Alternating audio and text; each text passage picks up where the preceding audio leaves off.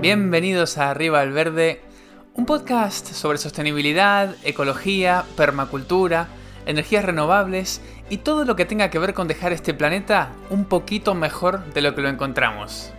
Soy Cristian y en cada episodio charlo con un experto para que nos cuente su forma de ponerle un poco más de verde a la vida. Porque queremos un mundo más verde. Y porque lo necesitamos.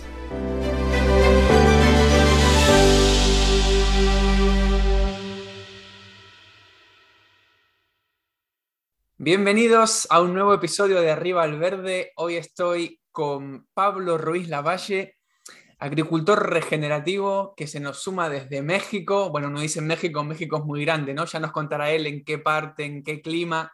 Pablo, bienvenido. Gracias, Cristian. Muy buen día. Un gusto estar contigo. Gracias por la invitación a charlar. Bueno, es un placer. A mí cada episodio me gusta centrarlo en un tema y en este en particular vamos a hablar de agricultura sintrópica. Y cuando te propuse este tema, me comentaste que te gustaría eh, contextualizarlo dentro de un marco más grande, ¿verdad? Y vamos a hablar de eso y te voy a pedir que nos, que nos ubiques un poco la agricultura sintrópica, qué es y dónde está. Eh, pero antes de eso, me gustaría preguntarte quién es Pablo.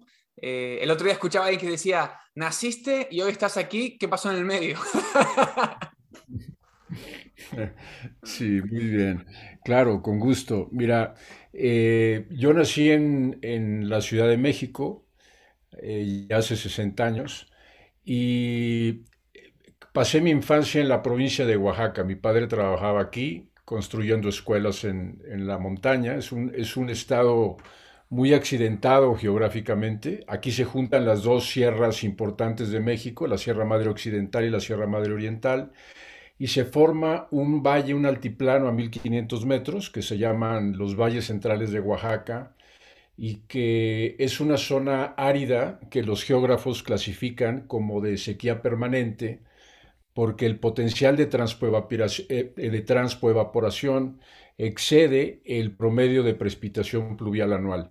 Entonces, es una zona eh, exigente, digamos, en términos de producción agrícola, y en este contexto, eh, hace 20 años iniciamos un proyecto que estaba enfocado en generar alguna opción de agricultura regenerativa porque el, panorama clásico que ves aquí son monocultivos de maíz y de agave.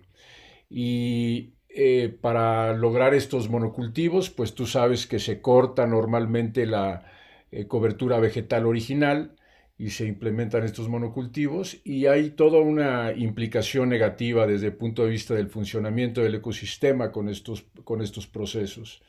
Entonces, hace 20 años iniciamos un proyecto de agricultura regenerativa que nos ha llevado por un proceso de aprendizaje muy interesante de 20 años de, tiempo, eh, tratando de encontrar cuál es el mejor método o eh, la agricultura que puede responder mejor al contexto local.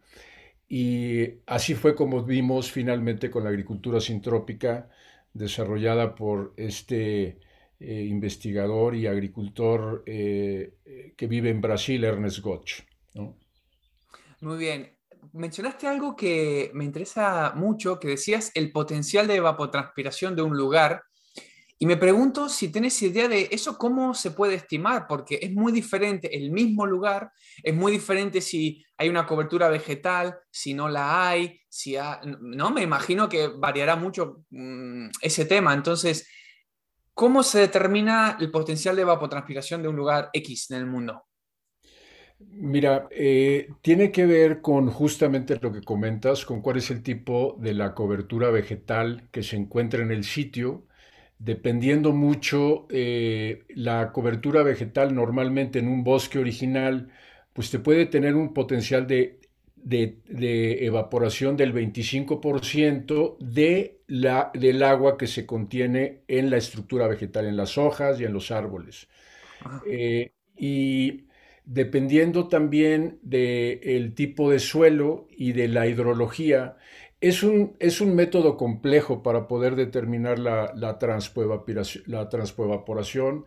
Yo no estoy familiarizado exactamente con cuál es la forma de hacerlo. Puedo eh, inducir un poco en base a la experiencia que he tenido aquí, que es algo que tiene que ver principalmente con la estructura, no solamente la estructura vegetal, sino también cuál es la estructura del suelo, eh, en el cual está eh, cayendo esta agua, ¿no? Entonces, necesariamente tiene que ser así. Eh, si, si, tienes una estructura vegetal que puede de alguna manera contener la humedad durante cierto tiempo, y si tienes al mismo tiempo, una vez que se rebasa el umbral de escurrimiento de esta cobertura vegetal hacia el suelo, cómo está el suelo, qué tipo de suelo tiene, si es un suelo que tiene una cobertura de, materia orgánica o no, y eso va, a ser determinante en lo que el sitio eh, eh, pierde de humedad eh, después al ambiente, ¿no?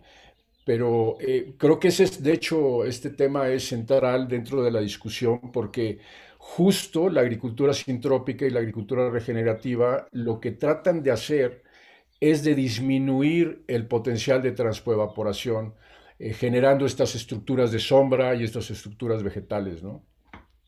Me encanta porque yo vivo en un clima mediterráneo, vivo en España y entonces en invierno, bueno, en primavera llueve bastante, pero luego en verano, que es cuando hace más calor, no llueve nada y entonces todo lo que sea reducir esa evapotranspiración, eh, personalmente me sirve un montón y además creo que es un desafío súper interesante que nos ayuda en un montón de partes del mundo donde si no vamos por ese camino podemos terminar eh, en desertificación, ¿no? Entonces, metámonos de lleno, si te parece, en lo de la agricultura sintrópica coméntanos un poquitito qué es, porque estoy seguro de que mucha gente que escucha el podcast jamás ha escuchado el término, así que te pido que por favor nos cuentes qué es y que nos contextualices un poco cómo entra esto dentro de la agricultura regenerativa.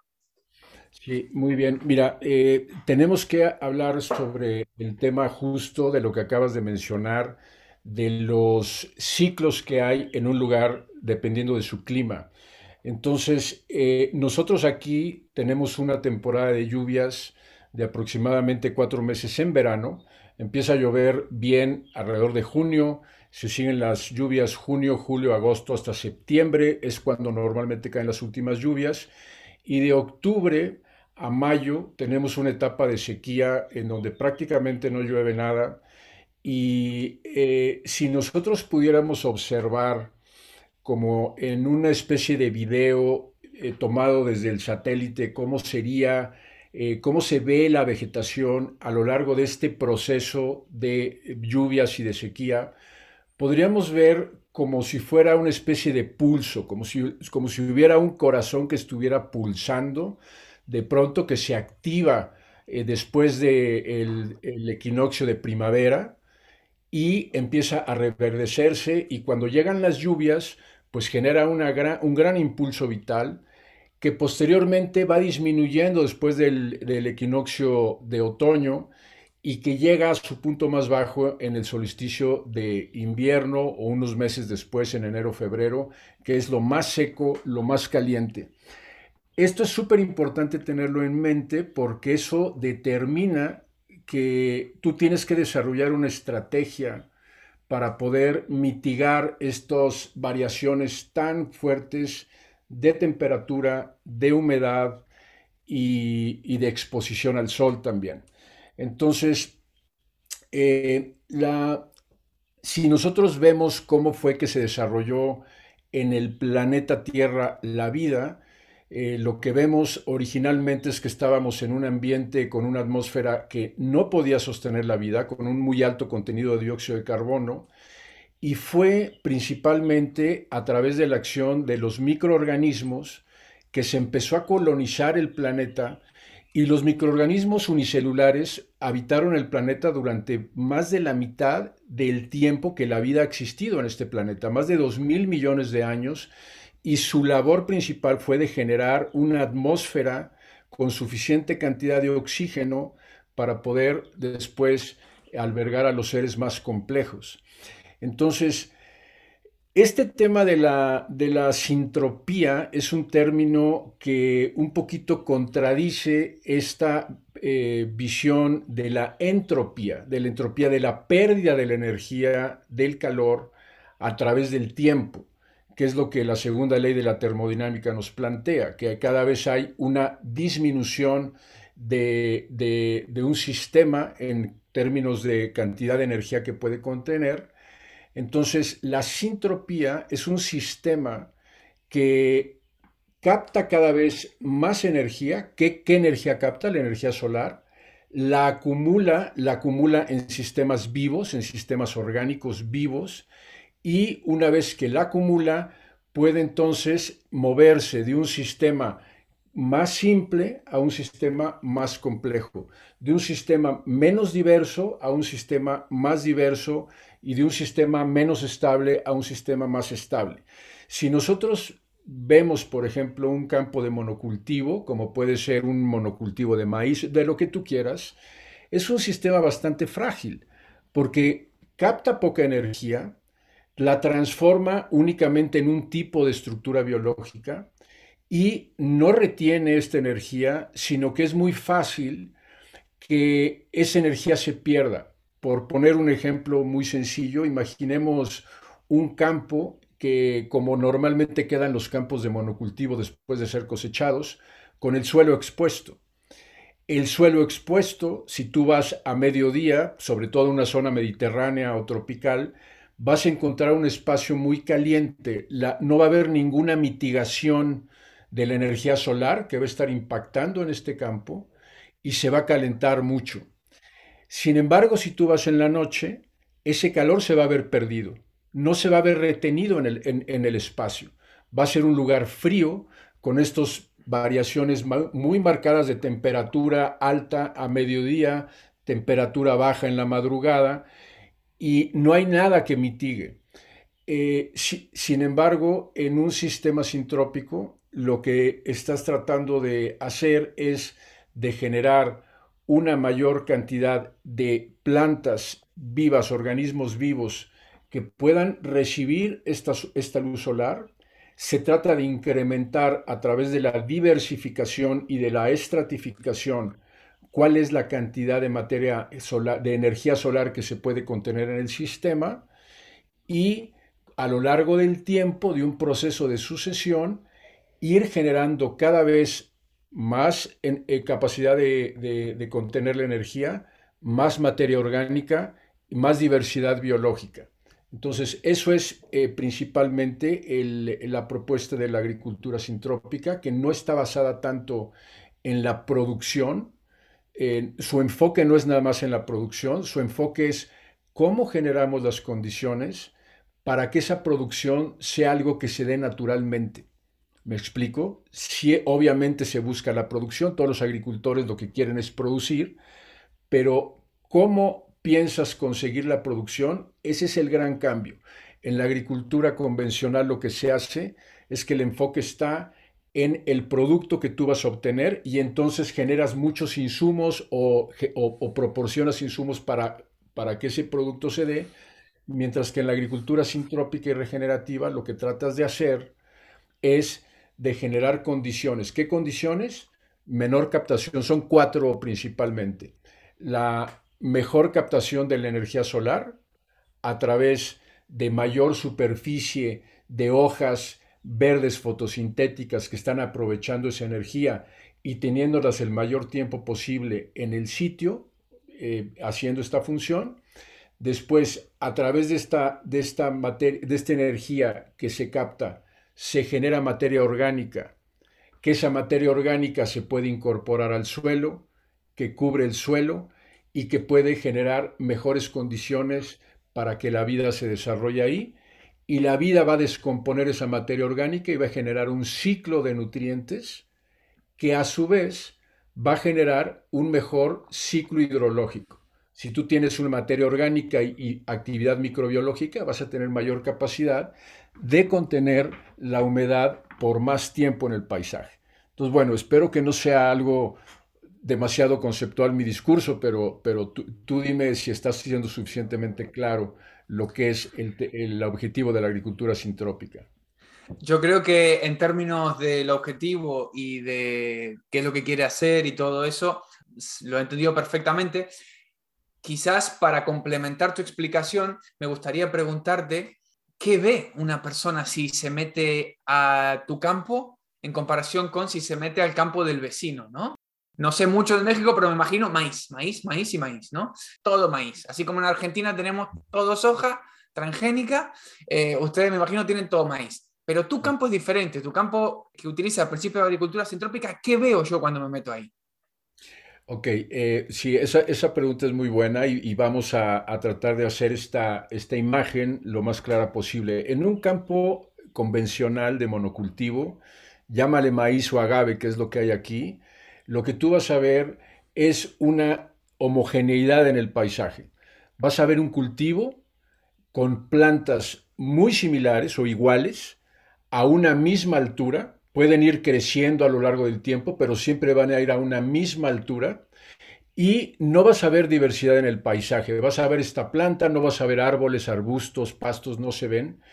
Eh, este tipo de agricultura es una agricultura, eh, digamos, que eh, reduce mucho la diversidad biológica en el sitio, porque donde antes había originalmente cientos de especies asociadas, ahora tienes una sola planta, entonces es un paisaje bastante monótono, se ve, se puede ver como muy fértil para el ojo no entrenado, pero en realidad, en realidad es un desierto eh, verde que está mantenido a través de muchos insumos de agua y de fertilizantes. En contraste con esto, en la agricultura sintrópica tú tienes un paisaje con diversidad la diversidad te la dan diferentes tipos de estructuras biológicas. De entrada hay árboles perennes en el paisaje. No se cortan los árboles, sino que los árboles se utilizan como medios para mitigar la exposición solar, para eh, mitigar la fuerza del viento, eh, para generar materia orgánica. Cumplen muchas funciones del ecosistema los árboles, entonces los integras al diseño de tu parcela eh, regenerativo sintrópica. Son árboles con ciertas características que tal vez más adelante podemos mencionar, pero de entrada tú lo que vas a ver, vas a ver árboles a diferentes alturas y en medio de estos camellones de árboles a diferentes alturas, que se llaman líneas de biomasa, vas a encontrar la propuesta productiva que puede contener hortalizas o puede contener un cultivo anual también como el maíz, como el frijol, como la calabaza, o puede contener eh, también árboles frutales. Entonces tienes una diversidad y no solamente desde el punto de vista, eh, digamos que de la superficie hacia arriba vas a ver una diferencia, vas a ver una mayor actividad biológica en términos de insectos presentes, de aves, y, y, y sí tú te metes al suelo, vas a encontrar más actividad biológica en términos de microorganismos, bueno, no los vas a ver, pero vas a ver más lombrices de tierra, vas a ver de estas criaturas que están descomponiendo las cochinillas pequeñas que descomponen.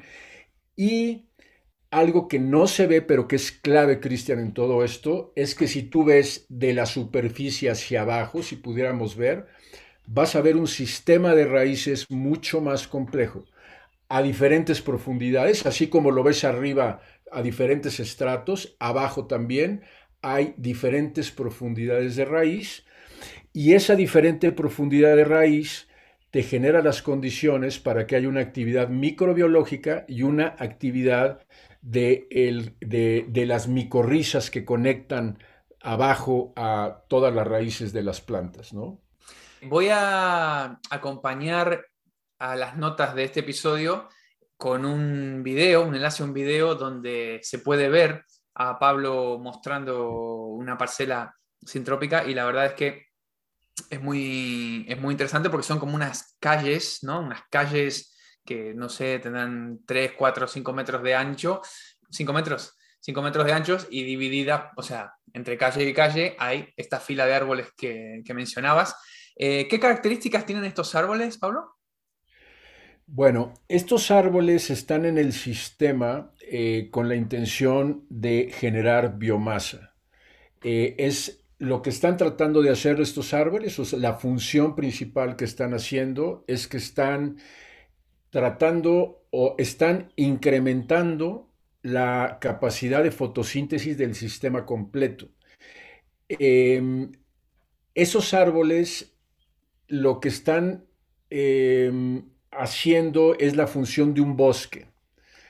El bosque, ¿qué es lo que hace? Tú tienes una cobertura vegetal que de nuevo está protegiendo de la exposición solar, del viento, del agua excesiva, eh, está protegiendo a toda la estructura viva del bosque. Y cuando tú eh, tienes en un bosque un aclaramiento, por, ya sea por alguna tormenta, por un incendio, se abre el espacio y entonces permite la entrada de la luz solar para que otras especies se puedan expresar. Dentro del suelo del bosque están todas las semillas que están siendo guardadas como en una placenta para que cuando se generen las condiciones adecuadas de luz, de humedad y eh, principalmente de luz, humedad y de temperatura, entonces pueden germinar. Entonces el bosque está captando energía, está protegiendo a todo el sistema vivo del bosque y está generando nutrientes y las mejores condiciones para que todo el sistema pueda manifestar el potencial vital que tiene. Eh, aquí la función del agricultor, sobre todo, es conocer en qué momento conviene hacer podas selectivas en esa línea de biomasa de los árboles perennes, de tal manera que los árboles y las plantas que están debajo puedan tener la mayor cantidad de luz posible para su desarrollo. En estos árboles de biomasa, que estas líneas de biomasa, tenemos cuatro diferentes estratos. Ah, puede haber muchos más, pero digamos podemos clasificarlos como cuatro. El primer estrato es el estrato de los árboles que crecen más alto y que cubren en superficie aproximadamente el 20% de esa línea de biomasa. Esos árboles, que se llaman árboles emergentes, no toleran eh, sombra. Son árboles que nunca crecen debajo de otro. Siempre son los más altos porque no toleran la sombra, solamente crecen en condiciones de luz directa, luz intensa solar. Hay otros árboles que son los árboles de estrato alto, que, por ejemplo, yo los que tengo aquí en el, estrato emergente son los eucaliptos, que no son un árbol, no son un árbol eh, local, han tenido muy mala fama los eucaliptos en muchas partes del mundo porque dicen que son invasivos, que eh, empobrecen el suelo, que son alelopáticos, en fin, muchas cuestiones que están relacionadas con estos árboles, pero en un contexto de una parcela regenerativa de agricultura sintrópica son súper útiles porque crecen muy rápido, generan una copa muy abundante que se puede podar, toleran muy bien la poda apical y esa materia que tú podas puede incorporarse al suelo y enriquecerlo y permite además que haya otros árboles de estrato alto que en este caso son leucaenas. Son árboles también que crecen muy rápido, que tienen un follaje con unas, que genera una sombra difusa, no son un, no son un follaje que te genera una sombra muy, muy severa, sino es sombra difusa y por lo tanto también permite el desarrollo de otro tipo de plantas debajo de ellos. Y estos árboles de estrato alto también pueden, la idea es que puedan soportar bien podas fuertes, podas radicales, podas apicales que permitan después el rebrote nuevamente. Abajo de los árboles de estrato alto, como las leucaenas, tenemos otro tipo de árboles o incluso arbustos que son ya de, tipo medio eh, y que generan un poco menos, o sea, pueden soportar una cantidad de sombra más o menos del 60%, ¿no? Más o menos 60% toleran de sombra, pero siguen funcionando, siguen operando perfectamente bien bajo esa sombra y finalmente tienes los, los, eh, los arbustos de estrato bajo, que pueden ser como el, el gigantón, no sé si lo conocen en tu sitio, pero es como uno que se llama botón de oro. Son plantas que tienen un gran desarrollo de follaje, pero que operan en condiciones relativamente de poco sol. Entonces tú, la idea es que todas estas líneas de biomasa a diferentes estratos, tú puedas cada determinado tiempo que está determinado por tu condición local de clima, en este caso lo hacemos al principio de la temporada de lluvias y al final de la temporada de lluvias. Se podan al principio. Esa poda del principio, que es lo que logra que entre más luz a todo el sistema, sucede algo además súper interesante, que esto a mí se me hace increíble de la agricultura sintrópica, y es que no solamente te generan eh, materia orgánica por la poda, sino que el organismo vivo, el árbol, al sentir que ha sido podado, genera una hormona del crecimiento. Esa hormona del crecimiento le dice, bueno, ya no tienes, ya no tienes tanta capacidad ahorita de fotosíntesis porque fuiste podado, entonces genera esta hormona que impulsa el crecimiento, el rebrote de hojas, y tú lo has visto seguramente, cuando tienes una poda, inmediatamente el árbol aumenta su capacidad fotosintética, vienen brotes con mucho vigor. Sí. Al mismo tiempo, eh, al hacer la poda arriba en, en las ramas, es como si podaras también la parte de abajo en las raíces, porque las raíces están estructuradas para alimentar la parte de arriba y cuando la parte de arriba ya te está pidiendo un 20% en lugar del 100%, también esas raíces pueden incorporarse al suelo ya dejan de ser útiles, los hongos las descomponen y incrementan el nivel de materia orgánica abajo del nivel del suelo. Eh, entonces, imagina que cuando haces una poda, lo que se llama en agricultura sintrópica genera lo que se llama un pulso de crecimiento. Porque no solamente el árbol está generando el pulso de crecimiento para, su mismo, para sí mismo, sino que está generando el pulso de crecimiento para todo el sistema.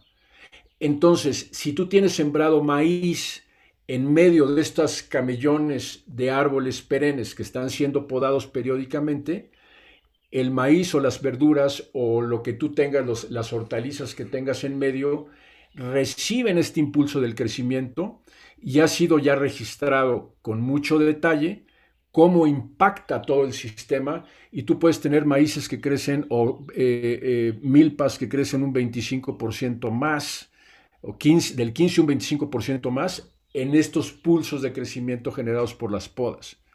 ¡Wow! Qué increíble, qué interesantísimo todo lo que me estás contando. Tengo mil preguntas. Eh, a ver, vamos por parte. En primer lugar, esas líneas de biomasa de árboles, por lo que me estás comentando, son solamente árboles o sea, ninguno es, entre comillas, productivo, ninguno está cosechando algo para comer, ¿verdad? ¿Es, solo para, soporte del sistema? En principio, todas las líneas de biomasa, tú los tienes principalmente como soporte del sistema. Sin embargo, nosotros estamos muy acostumbrados como a, asignar funciones específicas, ¿no? La naturaleza es muchísimo más amplia en su, en su, en su creatividad y esos mismos, esos mismos árboles pueden estar generando al mismo tiempo flores para las abejas, pueden estar generando también semillas, forraje, pueden generar muchas otras cosas, pero eh, para fines de agricultura sintrópica tú los vas a utilizar para que enriquezcan el sistema vivo. Eh, por ejemplo, em, tú sabes que a la hora de hacer la poda de un árbol, pues no solamente tienes las hojas, también estás podando eh, material lignificado, material leñoso. Sí. El material leñoso, tú puedes tener la tentación como agricultor sintrópico de utilizarlo para tener tu banco de leña. Pero lo que se pide, no lo utilices como banco de leña, trata de incorporarlo al suelo, poniéndolo sobre el suelo en los camellones, por ejemplo, de las camas de cultivo, porque la leña, el material lignificado es lo que alimenta lo que son los organismos fúngicos de los hongos. Entonces, tú en una pradera, normalmente que una pradera, un pasto, que es una primera etapa de sucesión, después de que hay una, un aclareo en el bosque, vas a tener más bien pastos asociados con bacterias. Y conforme va aumentando el proceso de sucesión y vas pasando de pastos, arbustos, a árboles y a plantas, a árboles más grandes perennes, va pasando de, de, un ambiente más dominado por bacterias a un ambiente más dominado por hongos.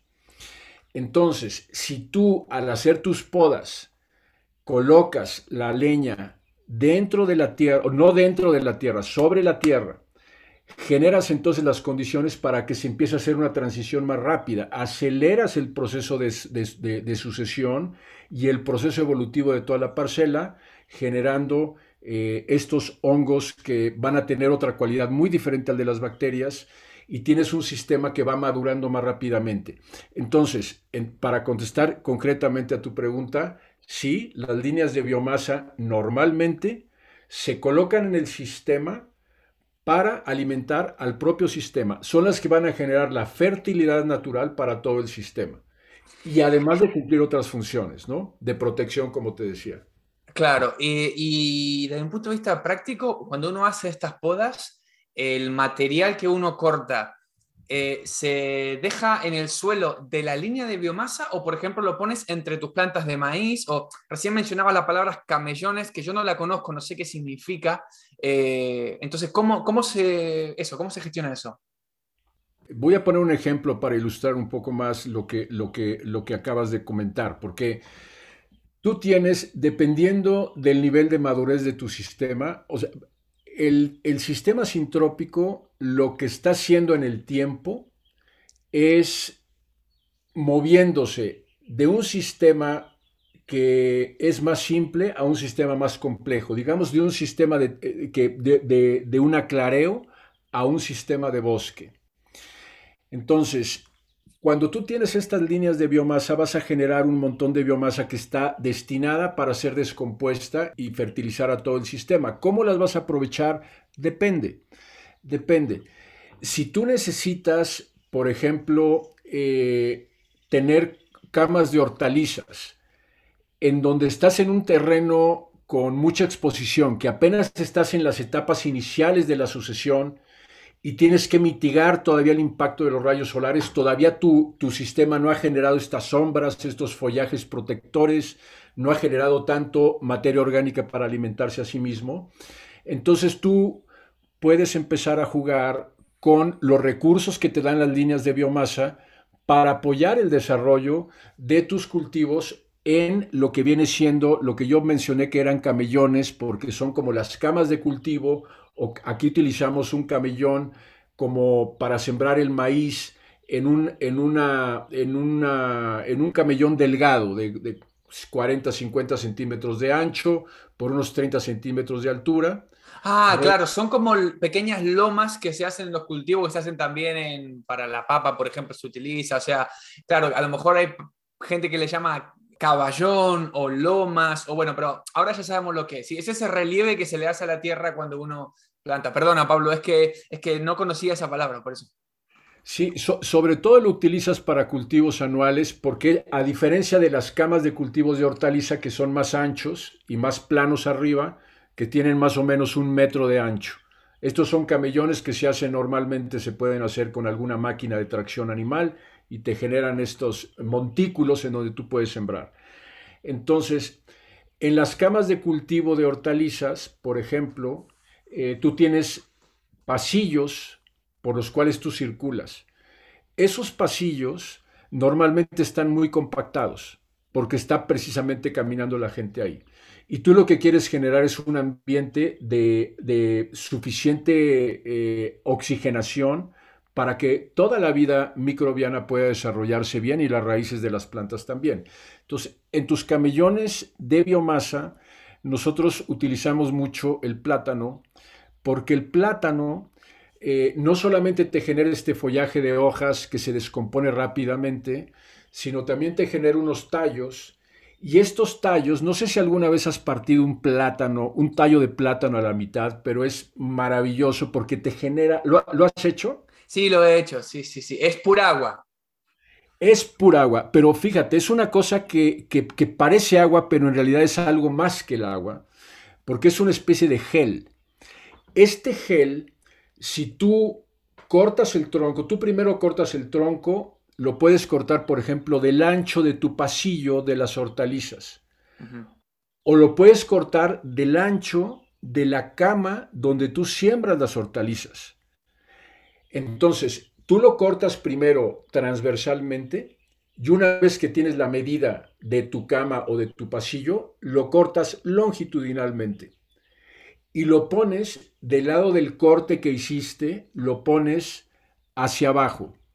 Y eso te va a generar condiciones de arrope en las camas de cultivo. Tú puedes sembrar tus hortalizas en medio de dos troncos de plátano partidos a la mitad que te van a estar generando un ambiente de humedad permanente para tus hortalizas. Entonces, imagínate qué maravilloso. Por eso se habla de que en la agricultura sintrópica es un sistema de cooperación y no de competencia porque vas a estar trabajando con todo el sistema que te va a estar, te, va a estar dando, si tú lo manejas adecuadamente, todos los elementos para mitigar las condiciones difíciles del clima y para generar condiciones cada vez más favorables para el desarrollo de tus plantas, eh, de tus hortalizas, de tus cultivos. Entonces, tú puedes utilizar estas eh, matas de plátano como las estructuras que van a generar humedad, que van a proteger en tus camas de cultivo en las etapas iniciales de tu, de tu sucesión en tu, en tu sistema, ¿no? ¡Wow! ¡Qué alucinante! Ahora entiendo, porque leyendo un poco sobre agricultura sintrópica, bueno, una de las cosas que entendí fue que la poda era fundamental, ¿no? Que la poda es una herramienta súper importante. Y decía, claro, que la poda aportaba materia orgánica, eh, aportaba protección para el suelo, por, los rayos solares y todo eso lo, lo, entendemos casi todos, ¿no? Pero en un momento también leí que la poda era como aportaba como riego y yo no, no entendí, ¿cómo la poda aporta riego? Y ahora con lo que me estás diciendo, alucino. ¿Sabes de alguna planta similar que se utilice para esto en un lugar? Por ejemplo, yo no puedo mm, plantar bananas o, plátanos. Eh, ¿Sabes de alguna planta que pudiera usar yo en un clima donde el invierno, en el invierno cae una helada? Sí, mira, eh, aquí en donde estoy yo tenemos heladas, tenemos ah. heladas en invierno. No oh. son muy frecuentes, pero tenemos heladas. Y eh, independientemente de esto, de las heladas, imagínate cómo tú puedes cambiar el microclima de un sitio que te permite en determinado momento ya aumentar la capacidad para cierto tipo de plantas. ¿Qué temperatura tienes allá más baja en donde estás? Puntualmente puede llegar a 5 grados bajo cero a las, a las 6, 7 de la mañana. Puntualmente. Normalmente es 1 o 2 bajo cero, no, no, es tanto frío. ¿Y más o menos cuántos días de helada tendrás en el año? O sea, si son frecuentes, o sea, cada invierno hela sí o sí, ¿verdad? Sí, te diría que hay que contar con que cada invierno alguna helada va a caer por debajo de, de 2 o 3 grados, alguna noche va a caer esa temperatura. Sí. Mira, eh, no tengo yo ahorita en mente como qué otro tipo de planta pueda eh, generar estas condiciones que tiene el plátano en un clima como en el que tú estás eh, ahora, pero creo que valdría mucho la pena el hacer la prueba de bajo qué condiciones se podría generar un, desarrollo de plátano ahí, porque eh, me parece que es, que, es, que es algo que es tan benéfico para el, para el sistema pero mira, esto me tiene como a otra idea también que te quería compartir o que les quería compartir, que es que, bueno, la idea de la agricultura sintrópica también es que tú vas generando, eh, digamos que ciclos de producción dependiendo de en qué etapa de evolución esté tu parcela. La parcela se percibe como un, como un macroorganismo, así lo llama Ernest Gotch, es un macroorganismo. Ajá.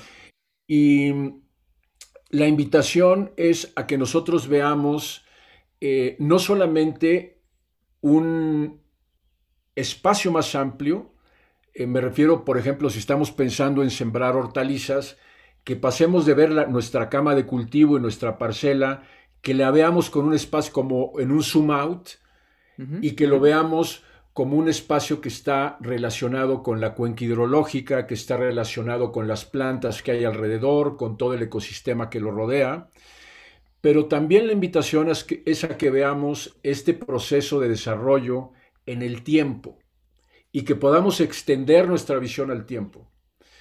Y en ese sentido, uno de los errores que normalmente cometemos, yo lo cometí al venir inicialmente a trabajar en este contexto de, trópico seco, es introducir plantas que el sistema todavía no tiene la madurez para poder recibir.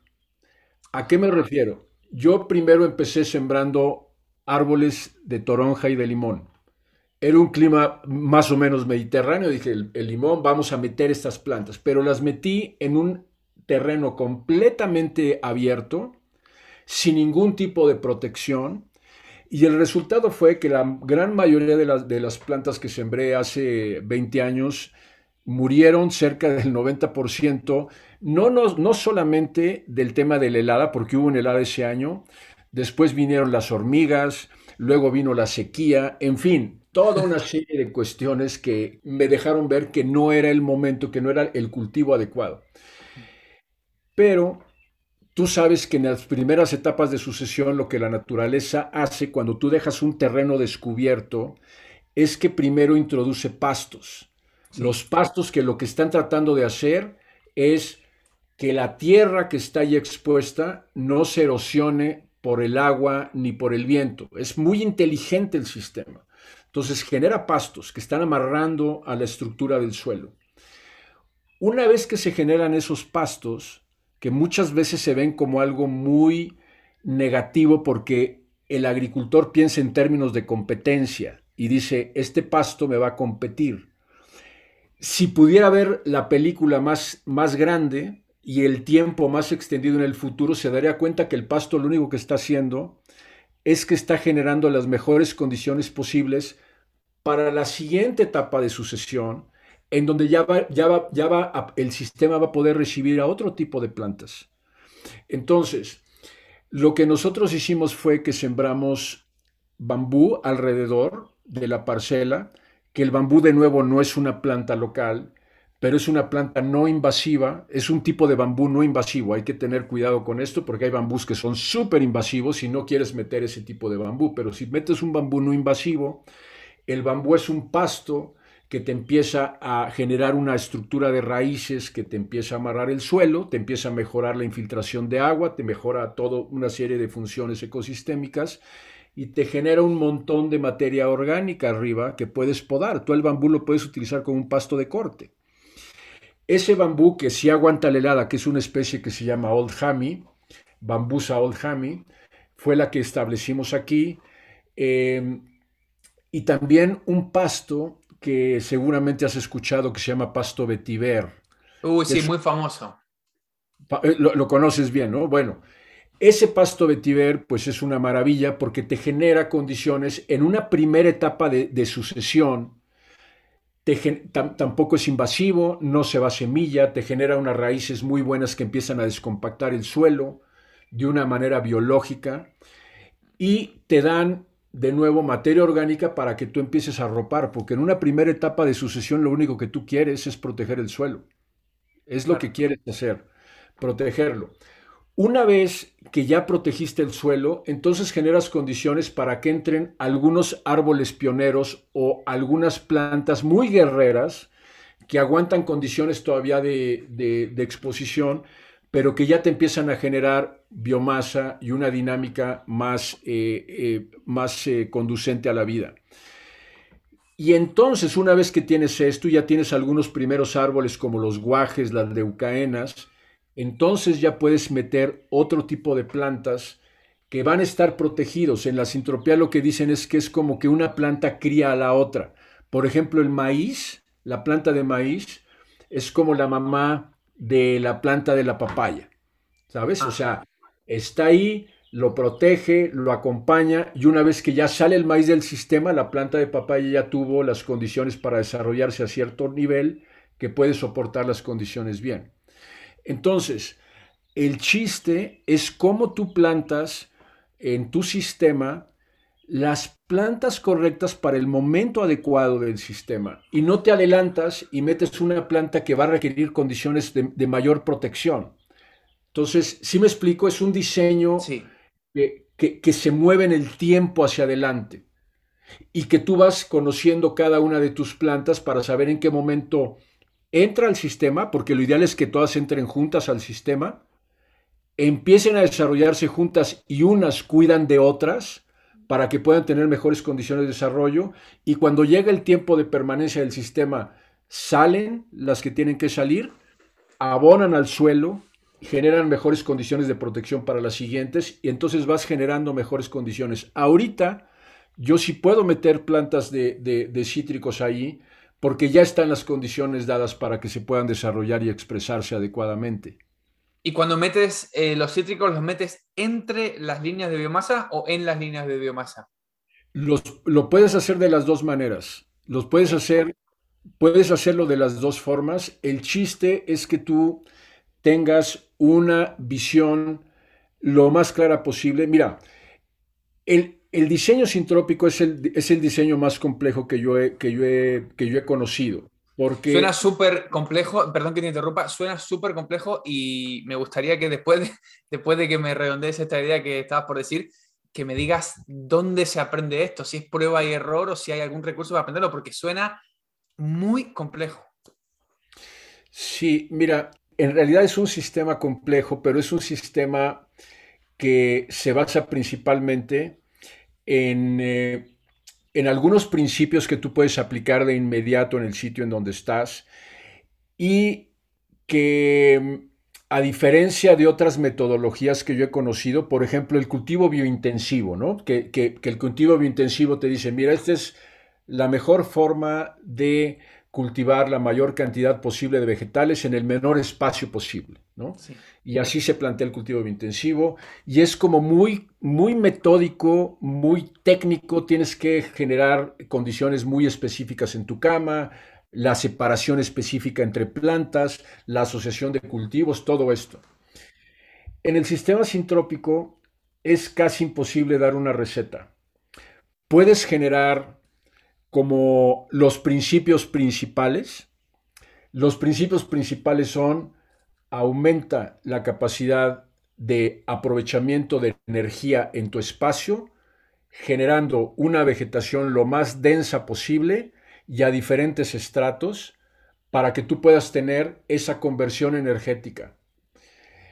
Y lo tienes que hacer en el tiempo adecuado, o sea, lo tienes sobre todo en lugares como los nuestros, que tienes temporadas largas de sequía y pulsos vitales muy, muy localizados en el tiempo, tienes que introducir las plantas adecuadas que normalmente son las plantas que estaban presentes en ese ecosistema antes de ser alterado por la agricultura industrial y convencional. Entonces, hay muchas plantas aliadas. En un principio vas a introducir plantas que no, no, son plantas que pueden mantenerse a una altura grande, son, son principalmente pastos, arbustos, pero si tú tienes esta idea de que esto va a ir evolucionando a un sistema más complejo, el sistema te lleva de la mano. Lo que tenemos que hacer es, es estar con los ojos abiertos y entender que el sistema va a estar generando soluciones porque es un sistema inteligente en donde si lo observamos adecuadamente, vamos a tener la posibilidad de interactuar con él y apoyarlo para facilitar sus procesos de evolución. Entonces, eh, el principio principal que es el tema del manejo energético a través de la diversificación, escoger las plantas que se puede. Hay, hay plantas, a ver, Ernest Gotch lo que planteó es que, y, los, y, las personas que han seguido investigando sobre el tema sintrópico, es que tú tienes como diferentes etapas de sucesión, de evolución en tu sistema. La primera etapa se llama etapa de placenta. La etapa de placenta es donde tú tienes las primeras herbáceas que se van a desarrollar y arbustos que se van a desarrollar.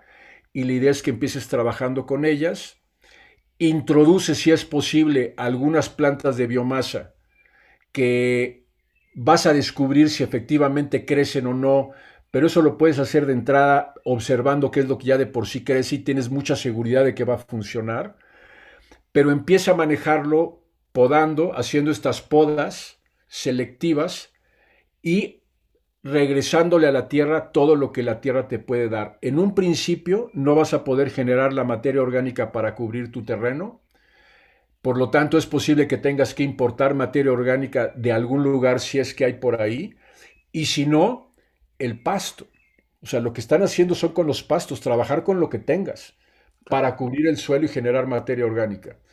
Y recursos, eh, ahora ya hay muchas más cosas en español, como esto empezó en Brasil, todo el material estaba originalmente en portugués, pero ahora ya hay cada vez más recursos, más productos. Yo te puedo mandar unas, eh, eh, algunos documentos si quieres al final para que tú puedas tener algo para compartir con tu público de cuáles son los recursos ya en español que se pueden utilizar. Yo, yo tradujo un manual de agricultura sintrópica de, de Roger Gietzen, una persona que ha trabajado en Haití con este sistema, que es muy claro. Entonces yo, yo te mando esto para que puedas tú tener ahí el, el, el dato y poderlo compartir. Sí, por supuesto, será un placer compartirlo con la, con la audiencia. Cuando estaba leyendo sobre este tema, eh, me llamó una cosa la atención que te quería preguntar que es que esto de las plantas de soporte para generar eh, biomasa, se habla mucho de eso, y uno que viene a lo mejor de leer sobre mucho sobre permacultura, sobre agricultura ecológica, etcétera, se le da mucha importancia a eh, los fijadores de nitrógeno. Entonces, cuando luego uno lee de agricultura sintrópica, que es un sistema que en principio genera su propio fertilizante, yo pensé, las fijadoras de nitrógeno van a ser la estrella de todo esto.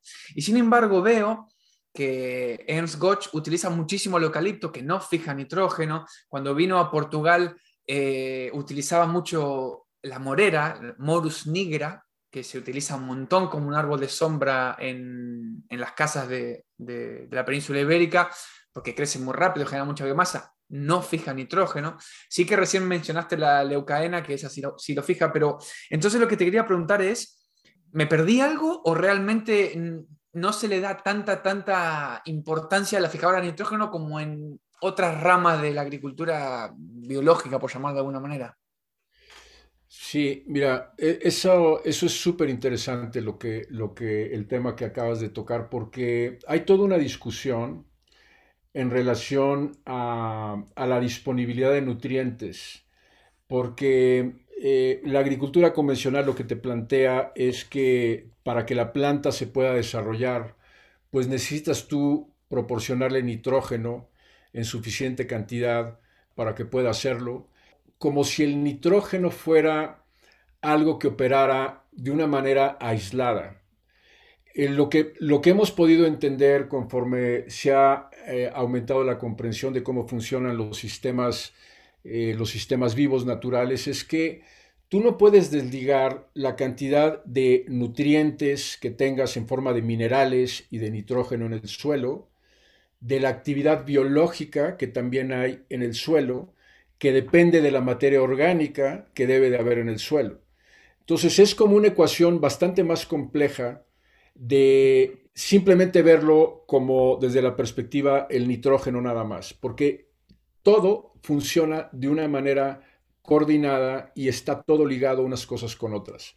Entonces, si tú lo que tienes, lo, que la agricultura sintrópica está haciendo es que sí está haciendo menos énfasis, digamos, en el elemento nitrógeno o fósforo o potasio específico, porque lo que está tratando de hacer es de que esos minerales que hay un, hay un estudio súper interesante de esta doctora inglesa Elaine Ingham, en donde lo que ella plantea es que esos minerales ya están en el suelo en suficiente cantidad.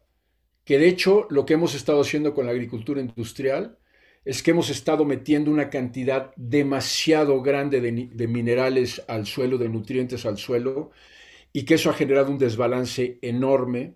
Entonces lo que estás tratando de hacer es más que tratar de introducir nitrógeno, es decir, vamos a generar condiciones en el sistema en donde haya suficiente materia orgánica, humedad y actividad biológica para que esa actividad biológica sea la que genere los, los nutrientes que la planta requiere.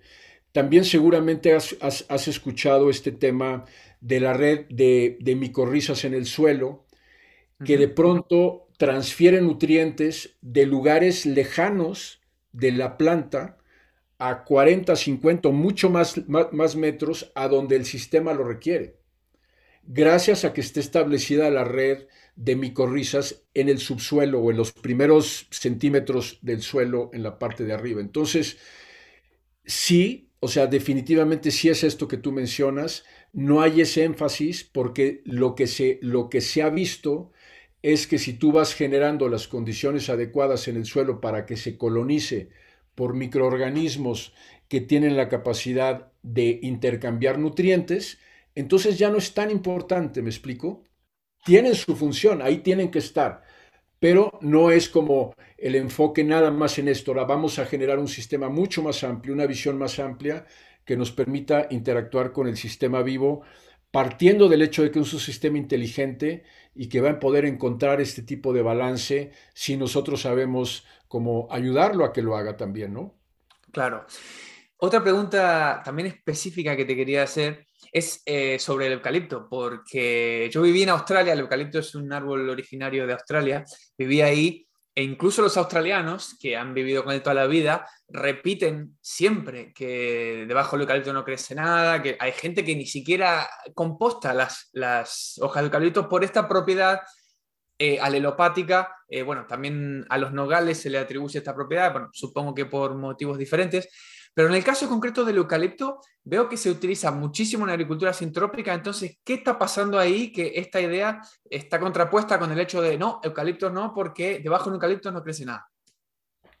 Pues mira, es, es un poco lo mismo, Cristian, de lo que eh, hablábamos del nitrógeno, ¿no?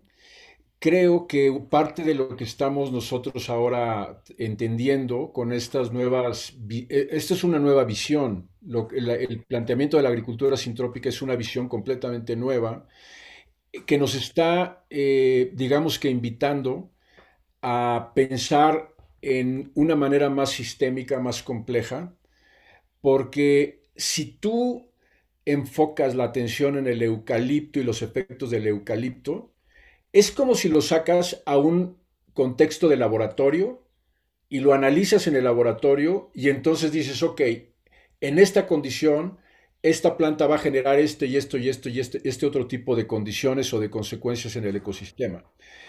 Pero si tú contemplas al eucalipto como parte de un sistema inteligente que está relacionado con otras plantas, que está generando otro tipo de dinámica de seres vivos al estar ahí, cambia por completo el panorama. Cambia mucho el panorama. Yo te puedo mostrar fotos, si quieres, te puedo mandar fotos también de la parcela que tengo aquí. Los eucaliptos los, pusimos nosotros apenas hace un año y yo después de un debate conmigo mismo muy fuerte, decir, oye, no, no estoy seguro de si esto es una buena idea o no es una buena idea. No estoy convencido justamente por toda esta cuestión. Entonces hice un primer eh, experimento, hicimos un primer experimento de siembra de eucaliptos en una línea de biomasa y los hemos estado observando detenidamente y yo no te puedo decir más que han tenido un efecto benéfico en el sistema. Es un efecto benéfico. No veo un problema de alelopatía alrededor. Al contrario, veo, veo que abajo la, las líneas inferiores de la, de la línea, los, los estratos inferiores de la línea de biomasa están muy bien.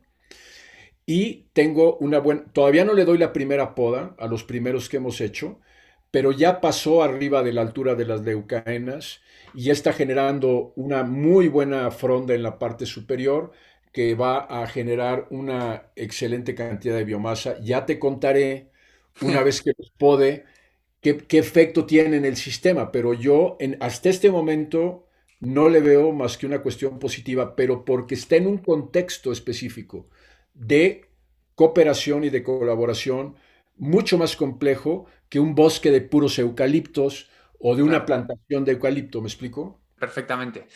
Buah, creo que la gente que esté escuchando esto coincidirá conmigo en que nos quedaríamos hablando con Pablo horas y horas y horas eh, hasta que él diga basta, porque la verdad que, Pablo, esto es, esto es, yo estoy disfrutando esta charla increíblemente. Para cernirnos al tiempo que tenemos, eh, te quería proponer, ¿qué te parece? Tengo varias preguntas eh, anotadas que me interesa hacerte. Te quería proponer una especie de ping-pong. ¿Qué te parece? Te hago las preguntas y me respondes muy cortitas, así, así, así vamos, vamos a través de todas, porque creo que cada, en cada una habrá una perla. ¿Te parece?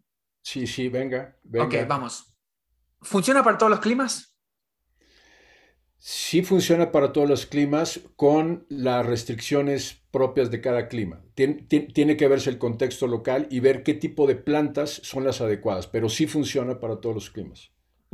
y sabes por qué muy rápido, porque está basada en el proceso de la sucesión, que es el proceso de la, de la naturaleza. ¿Al principio hay que regar un poco y cada vez menos o se riega cero desde el minuto cero? No, no, no. O sea, sí hay que regar, sí, o sea, habrá plantas que es necesario regar sin duda, de nuevo dependiendo del contexto. Eh, la idea es que tú puedas eh, hacer la intervención en la parcela en el momento en donde el pulso vital que comentábamos está adecuado para poder intervenir y hacerlo, pero definitivamente en, sistemas degradados necesitas regar y también el tema de menos trabajo no es cierto. O sea, yo, yo no he conocido un sistema que funcione eh, con, o sea, requiere otro tipo de trabajo, pero requiere trabajo también. Y requiere regarse, sí. Claro, y, se riega, o sea, eh, cuando esto llega a un clímax, entre comillas, ¿se deja de regar o, se va a regar siempre? Mira, eh, yo lo que sé es que los sistemas intrópicos establecidos ya hace varios años ya generan una red de micorrizas en donde la, cantidad de riego se reduce significativamente. No te lo puedo decir porque la parcela que yo tengo, yo solamente te puedo hablar de lo que yo estoy haciendo, se estableció hace tres años y apenas estamos en un proceso de entender esto, ¿sabes? Es una cosa bien compleja y estamos, estamos en el proceso de entenderlo. Lo que sí te puedo decir es que las necesidades de riego, al tener la capa de materia orgánica que ya tenemos, se han reducido significativamente, por lo menos en un 30-40%. Wow, es un montón. La producción probablemente sea menor que si uno mete un montón de inputs, ¿no? un montón de insumos, pero si uno luego hace la cuenta de lo que me gasté y lo que gané, ¿podría ser un sistema rentable? ¿Se ha probado que es un sistema rentable?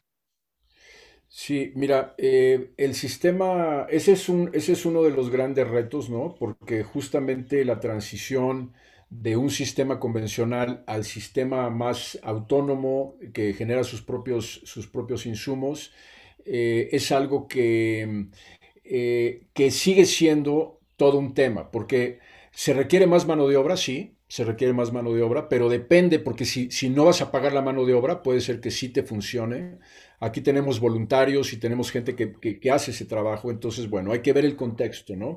Pero sí requiere más mano de obra, eh, no te va a generar tanto eh, producto para vender, pero te va a generar otro tipo de, beneficios. La ecuación matemática, sí, para decir en pesos y centavos realmente cuánto es, no vas a tener tanto producto para poder vender y generar tanto ingreso, pero vas a ahorrar y vas a producir otras cosas.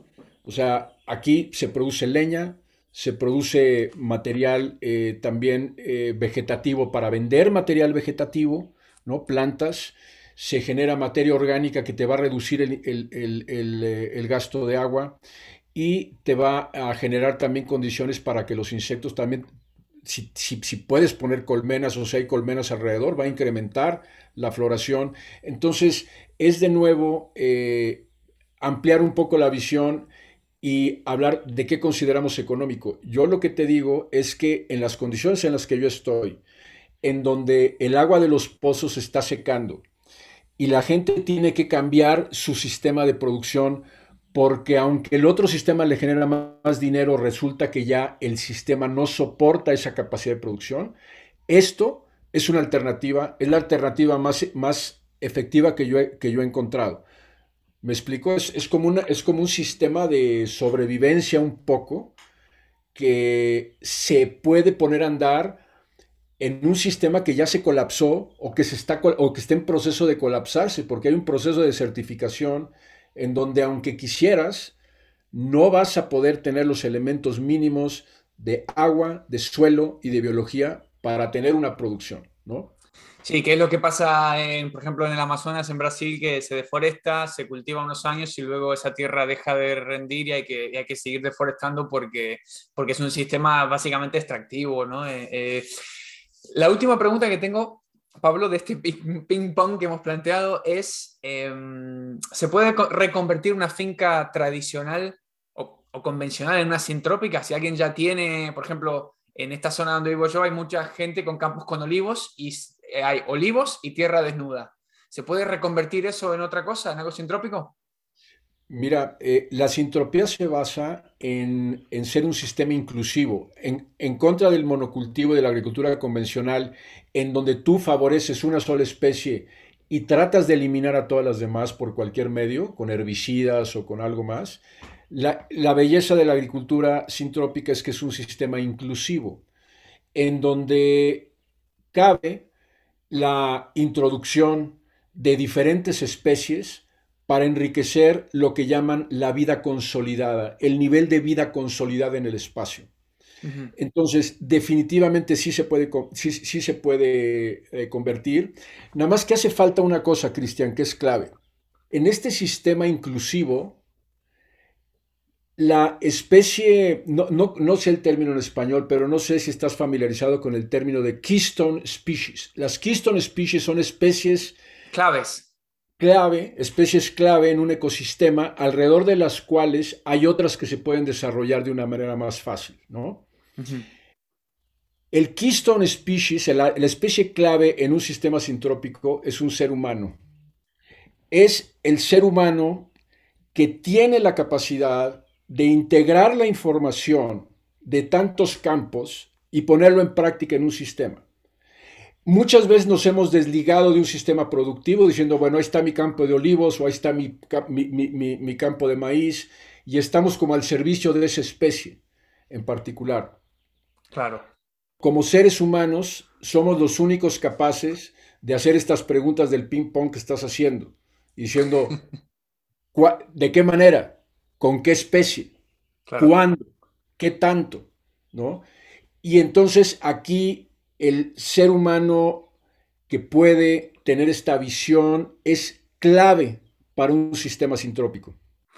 Wow, eh, esto no puede terminar aquí, Pablo. Esto seguro que quien escuche este podcast se va a tener que poner a, a leer mucho, a buscar mucho. Me encantaría tenerte en un segundo episodio para continuar esta charla, quizás ampliar en, algún, en algunos temas que no hayamos tocado, pero en una hora a mí me has enseñado, Pablo, me has enseñado una cantidad de cosas y espero que, la audiencia lo perciba también así, seguramente que sí. Te quiero agradecer infinitamente a, a todos los invitados a este podcast, les agradezco su tiempo, pero este episodio en particular me ha llegado mucho porque quizás es un tema que no conocía tanto, entonces personalmente he aprendido tantísimo con este episodio que te lo quiero agradecer un montón por tu buena predisposición, por tu tiempo. Evidentemente sos un orador excelente. Y para despedirnos lo que te quería preguntar es, ¿en qué lugar de Internet podemos encontrarte? ¿Podemos saber más de tu trabajo? No sé si das cursos, si tienes algún libro, si tienes... Eh, la gente que quiera más de Pablo, ¿a dónde tiene que ir? Mira, eh, en, realidad yo, yo, te quiero decir algo. Yo lo que he aprendido, lo he aprendido en, mucho en base a la práctica, a la necesidad, ¿no? Yo, mi, mi, formación profesional no tiene nada que ver con la agricultura. Yo era un piloto aviador comercial en una aerolínea en México y, y, empecé a hacer este tipo de trabajo como un deseo profundo de poder, pues, aportar o encontrar soluciones a, lo que es el tema de, la, del deterioro que se está viviendo en el mundo por, la, por las prácticas agrícolas principalmente. Entonces, yo tengo una página de Facebook del sitio en donde yo vivo y en el que trabajo, que se llama Tierra del Sol. Te puedo pasar estos datos. Eh, aquí se hacen cursos permanentemente o, periódicamente, y, y, pero sobre todo, Cristian, una parte pequeñita es el tema teórico de esto, que es importantísimo entenderlo, ¿no? Pero lo principal es poner las manos a trabajar, ¿sabes? O sea, ponerte en el sistema. El sistema te empieza a informar a través no solamente de lo que tú conoces a nivel racional, sino que a la hora que tú entras en contacto con el sistema vivo, el sistema vivo se empieza a comunicar contigo dándote información a través de una idea que surge, a través de algo que de pronto identificas como algo importante. Interesantemente, estaba leyendo un libro de Alexander von Humboldt sobre lo que él consideraba, que ya ves que él es el padre de alguna manera de la ecología moderna, ¿no? Es este increíble explorador que estuvo en Sudamérica, en, en Venezuela, en Perú, en México, y él lo que planteaba y no solamente él, también Goethe, porque tenía todo un círculo de científicos en Europa, que la forma de relacionarnos con la naturaleza no es a través de la parte racional exclusivamente, la parte racional tiene su, su lugar,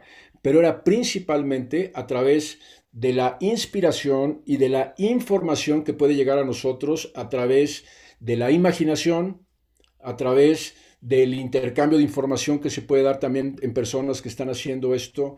Entonces, creo que en donde la ciencia llega, eh, que es muy útil la ciencia y es muy importante, es en donde empieza el trabajo del ser humano que te digo como Keystone Species, en donde empieza a utilizar facultades superiores de la mente que no le llegan necesariamente a través de información, sino a través de su contacto, establecer un contacto afectivo con su ecosistema, no utilitario necesariamente, sino afectivo, diciendo, sabes que soy parte del ecosistema. No soy muy distinto de los microorganismos que yo tengo en mi organismo, no son muy distintos de los que está compartiendo la leucaena o está compartiendo los vegetales. Y esto genera un campo de información del cual yo estoy empezando a recibir información y intercambiar información.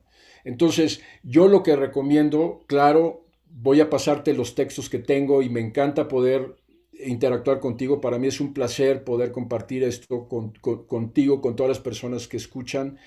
Pero sobre todo la invitación es, mira, hagámoslo y en el proceso de hacerlo empecemos a activar estas facultades de imaginación y de relación afectiva con el medio ambiente, que, es, que son clave para que esto siga, siga adelante y se siga desarrollando, ¿me explico? Que ese es ahorita como a lo que estamos llamados a hacer. Wow, qué grande que es este hombre, por favor. Por favor, Pablo, muchas, muchas, muchas gracias. Te quiero pedir un favor. Mencionaste que eras piloto comercial. Imagínate que este episodio ha sido un vuelo, estamos aterrizando y agarras la radio o no sé cómo se llama el aparato. Señores pasajeros, ¿qué les dirías? bueno, pues hemos tenido un vuelo muy largo y justamente ahora estamos en el momento en el que podemos, todo lo que aprendimos a lo largo del vuelo, poderlo aprovechar para hacer lo que nos toca ahora con los pies en la tierra, que es generar estos bosques, estos jardines, todo lo que hemos visto, lo que hemos aprendido a lo largo de tantos años, no solamente en nuestra vida, sino la experiencia acumulada de toda la gente que ha venido atrás de nosotros y que ahorita estamos viviendo una era extraordinaria. Qué bueno que hemos llegado hasta aquí, que tenemos el privilegio de haber llegado hasta aquí y que tenemos esta información para seguir adelante, ¿no? Para seguir adelante en lo que viene, que es como el desarrollo de nuevo de facultades de, los seres humanos a través de la cooperación y ya no de la competencia, porque eso es la nueva era. El nuevo vuelo es cooperativo o es cooperativo, ya no es de competencia, ¿no? Muchas gracias, Pablo. Te lo agradezco un montón. Eh, un abrazo muy fuerte y hasta la próxima. Gracias a ti, Cristian.